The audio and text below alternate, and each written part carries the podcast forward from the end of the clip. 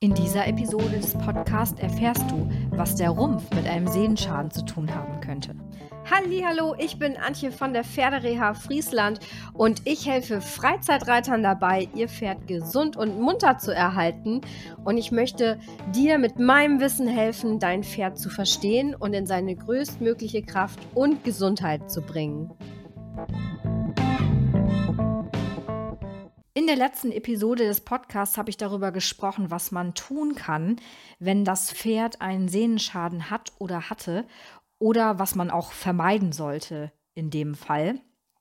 Unter anderem habe ich empfohlen, die Ursache einer Überlastung abzustellen und das gegebenenfalls schädliche Bewegungsmuster des Pferdes zu behandeln sind und dass man dem Pferd zeigen sollte, wie es seinen Körper von nun an am besten einsetzt, um den Reiter vernünftig zu tragen und eben keine Schäden davon zu tragen. Und vielleicht hast du es sogar gesehen, ich habe auf Insta am Dienstag ein Bild von meinem Pony in der Kurve gepostet, sozusagen zur Blickschulung. Und was das jetzt genau miteinander zu tun hat, dazu komme ich innerhalb dieser Folge. Auf dem Foto siehst du meinen Wallach Smoky und mich vor ziemlich vielen Jahren, wie man ziemlich deutlich am Gesichtsvergleich erkennen kann. Ähm, ich bin mir übrigens ziemlich sicher, dass Smokey nichts dagegen hat, wenn ich ihn hier als Anschauungsobjekt nutze. Der hat mir nämlich schon immer viel beigebracht und es wäre ja schade, wenn er jetzt damit aufhören müsste, nur weil er seit ein paar Jahren nicht mehr unter uns weilt. Also nehme ich ihn hier mal als Anschauungsobjekt. Ich habe ganz entspannt auf dem Sofa sitzend durch die Bilder gescrollt und blieb bei diesem hängen. Und die Frage ist jetzt, warum? Vielleicht siehst du das schon. Es ist nämlich so, dass ich hier bei diesem Bild jetzt auf dem ersten Blick schon Dinge erkannt habe, die mir zu der damaligen Zeit überhaupt nicht aufgefallen wären. Und ich hoffe jetzt ein bisschen, dass es dir vielleicht auch so geht und ich dir jetzt ähm, eine Form der Bewegung erklären kann, die Strukturen wie Bänder und Sehnen überlastet. Du merkst, da schließt sich jetzt auch der Kreis zu dem äh, Artikel über Sehnenschäden, beziehungsweise zu der Folge über Sehnenschäden. Und das Pony auf dem Foto wird ja durch eine sehr enge Linkskurve geführt. Und das hatte zum damaligen Zeitpunkt keine besondere Bedeutung. Da waren wir nur auf dem Weg von einer Zirkuslektion zur nächsten sozusagen. Also es hatte jetzt keinen besonderen Zweck, dass der da ähm, durch diese enge Kurve gelaufen ist, sondern das war einfach wirklich nur ähm, eine Momentaufnahme, die zufällig entstanden ist. Das hatte keinen, das wurde jetzt nicht mit Sinn und Verstand durchgeführt, sondern ich habe den da halt einfach zwischen vier Stangen um so einen rechten Winkel geführt. Und man erkennt auf dem Bild, dass der Halsansatz abgeknickt ist. Also es wäre etwa hinter dem Widerriss siehst du eine ziemlich starke Abknickung, wenn du so willst. Das sieht man auf dem Bild, der ist ja von vorne abgebildet, daran, dass man die komplette Brust sieht. Das heißt, der Kopf wird schon außerhalb der Brustachse getragen. Eine gute Stellung und Biegung gibt es hingegen nicht. Der Kopf kommt also wirklich deutlich aus der Körpermitte heraus. Was mir bei diesem Foto besonders aufgefallen ist, ist, dass das Vorderbein, auf dem er da gerade steht, beziehungsweise welches gerade stützt, überhaupt nicht mehr senkrecht ist, sondern wirklich in Schieflage gerät. Und das wiederum bedeutet, dass alle Gelenke, Bänder und Sehnen ja ebenfalls in der Schiefe in Belastung kommen. Das heißt, sie werden schief und damit logischerweise einseitig auch mehr belastet. Dann habe ich noch mein Augenmerk auf den Rumpf gelegt, genauer gesagt auf den Thorax. Und man sieht, dass der Rumpf wirklich ganz instabil ist. Der legt sich richtig in die Kurve. Das heißt, der Widerriss kippt nach innen in die Linkskurve herein. Schöner wäre es gewesen, wenn der Thorax gerade geblieben wäre. Natürlich gibt der Thorax jetzt nicht komplett im rechten Winkel nach links. Ähm, das wäre übertrieben, dann würde das Pony auf der Nase liegen und wäre längst umgefallen. Aber trotzdem ist die Verschiebung und diese Rotation des Thorax doch auf diesem Foto sehr deutlich zu erkennen. Schon alleine diese drei kleinen Hinweise zeigen deutlich auf, dass das Pony in diesem Moment keine ausreichende Aktivität der Rumpfträger hat und es in dieser Kurve nicht in der Lage ist, den Brustkorb so stabil zu halten, dass die Füße gerade fußen können. Und dass eben aufgrund dessen die Gelenke eine einseitige Überlastung erfahren. Nicht nur die Gelenke, logischerweise auch die Bänder und die Sehnen, die da ja nun mit dranhängen.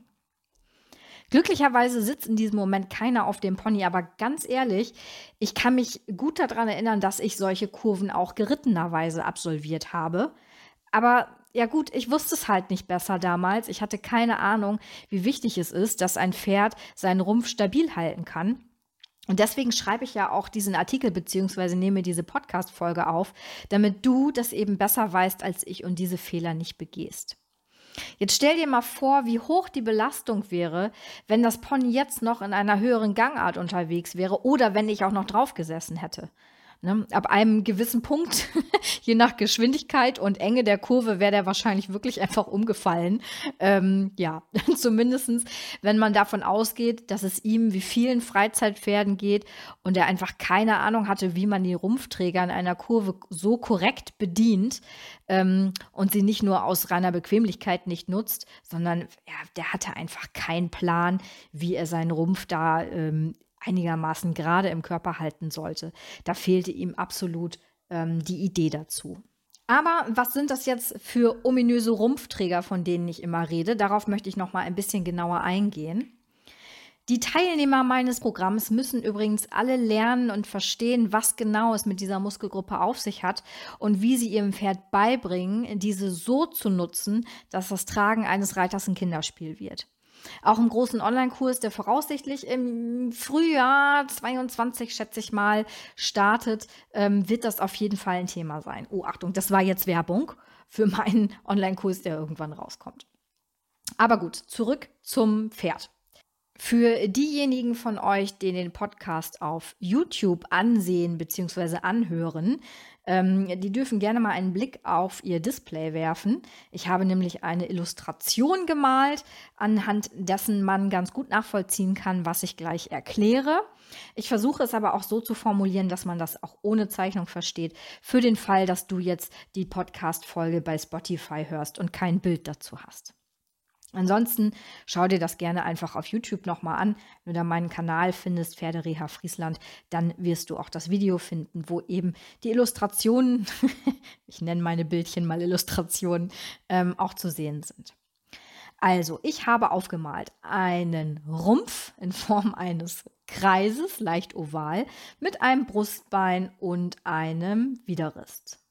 Daneben liegen jeweils die Beine. Also stell dir vor, du guckst frontal auf ein Pferd und ähm, ich hätte einmal das, den Hals abgeschnitten und würde halt direkt auf den Brustkorb gucken.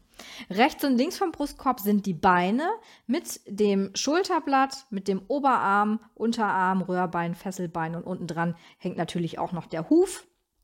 Und jetzt ist tatsächlich das Phänomen, dass wir keine knöcherne Verbindung haben zwischen dem Rumpf und den Vorderbeinen. Das heißt, wenn ich jetzt von einem Pferd alle Muskeln und alle Bänder abschäle, da kann ich eine Münze am Widerrist runterschmeißen und die kommt am Huf an, ohne dass sie überhaupt irgendwie das Vorderbein ähm, berührt hätte. Also theoretisch ist da nichts was es zusammenhält, wenn dann nicht die Muskeln und Bänder wären, die natürlich diesen Job übernehmen. Also, was heißt das im Umkehrschluss? Der Rumpf ist nicht knöchern verbunden. Das hast du jetzt schon verstanden. Das heißt, er ist über Muskeln, Sehnen, Bänder verbunden. Ne? Also die Vorderbeine des Pferdes, die baumeln ja nicht da irgendwie so abnehmbar rum, sondern die sind ja schon fest mit dem Rest des Pferdes verbunden. Der Rumpf des Pferdes ist also ausschließlich über weiches, dehnbares, muskuläres Gewebe und Bänder mit dem Vorderbein verbunden. Auch das habe ich versucht zu illustrieren. Wenn du noch mal einen Blick aufs Display werfen magst, dann wirst du sehen, dass ich hier wunderschöne rote Striche eingemalt habe, die Rumpftragemuskulatur darstellen sollen. Es ist ein bisschen abstrakt, aber ich denke, man erkennt ungefähr, was ich damit meine. Die Konstruktion an sich ist total genial, genial denn über diese muskuläre Aufhängung des Vorderbeins an den Rumpf ist die Federung halt total klasse. Das heißt, der Muskelapparat fungiert also zusätzlich auch als Stoßdämpfer. Zumindest wenn, ja, wenn die Muskeln nicht ausgerechnet gerade verspannt und schmerzhaft sind und damit ungeschmeidig sind weil dann ist natürlich die Stoßdämpferfunktion eingeschränkt und die Gelenke, Sehnen und Bänder des Vorderbeins werden auch nicht mehr so schön gefedert. Also müssen wir zum einen sehen, dass diese Muskeln auf jeden Fall geschmeidig sind und bleiben. Das heißt zum Beispiel lange Stehzeiten vermeiden und Überlastung oder Fehlbelastung vermeiden. Denn das alles, also lange Stehzeit, Überlastung oder Fehlbelastung, das führt dazu, dass sich Muskeln verspannen. Und ein verspannter Muskel ist nicht mehr so geschmeidig und das würde dann im Umkehrschluss dazu führen, dass die Gelenke nicht mehr so schön gefedert sind. Was wiederum eine Überlastung der Gelenke und Bänder des Vorderbeins zur Folge hat. Also, Maßnahme 1 wäre dann Pony in Offenstall stellen und immer ausreichend bewegen, damit die Muskeln geschmeidig bleiben ähm, und eben nicht verspannen und verhärten und schlecht durchblutet sind, damit die Stoßdämpferfunktion halt immer astrein funktioniert. Wenn man nicht reiten möchte, reicht das auch so weit aus, um die Stoßdämpferfunktion zu unterstützen. Willst du dein Pferd aber nutzen, also zum Beispiel reiten, Kutsche fahren, longieren, irgendwie sowas, dann musst du zusätzlich die Rumpfträger trainieren, damit sie stark genug sind, um dieser unnatürlichen Belastung standzuhalten. Denn was würde jetzt passieren, wenn man das nicht berücksichtigt?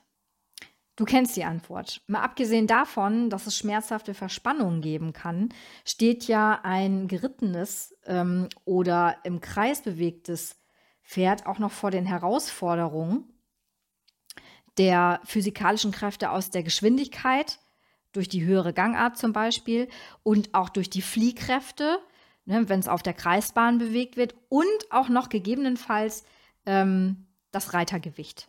Und wenn das Pferd jetzt nicht gelernt hat, seine Rumpfträger einzusetzen und vernünftig einzusetzen, also so, dass es ähm, den Thorax auch gerade im Rumpf halten kann, oder wenn diese zu schwach sind, um den Kräften zu widerstehen, dann kommt es sehr schnell zu dem Bild, was mein Pony auf dem Foto sehr schön gezeigt hat, nämlich dass du dann Fehlrotationen hast im Rumpf und eben Überlastungen von einzelnen Gliedmaßen oder auch Gelenk- oder Bänderteilen. Und jetzt kannst du dir vielleicht auch vorstellen, woher ähm, schleichend überlastete oder chronisch überlastete, man sagt auch latent überlastete Sehnen herkommen könnten. Es kann sogar so weit kommen, dass der Thorax durch das Reitergewicht mit der Zeit absackt. Wenn die Muskeln, also ganz salopp formuliert, wenn die sozusagen ausleiern. Das wiederum hat Schmerzen zur Folge und zusätzlich wird auch noch der empfindliche Übergang zwischen Hals und Brustwirbelsäule belastet und gestaucht. Das Pferd gerät in eine sogenannte Trageerschöpfung. Manchmal sehr offensichtlich, manchmal muss man auch ein bisschen genauer hinschauen.